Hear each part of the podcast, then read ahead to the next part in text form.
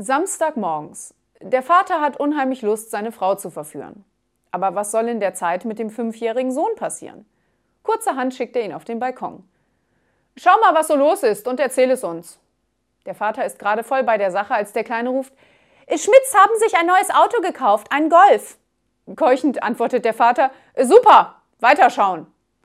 Zwei Minuten später meldet sich der Junior erneut. Meyers bekommen gerade Besuch aus Freiburg. Der Vater stöhnt, okay, äh, beobachte weiter so schön. Nach weiteren drei Minuten verkündet der Kleine, die Meyers bumsen gerade. Der Vater hält erschrocken inne. Äh, wie kommst du denn darauf? Naja, äh, sie haben ihren Sohn auf den Balkon geschickt.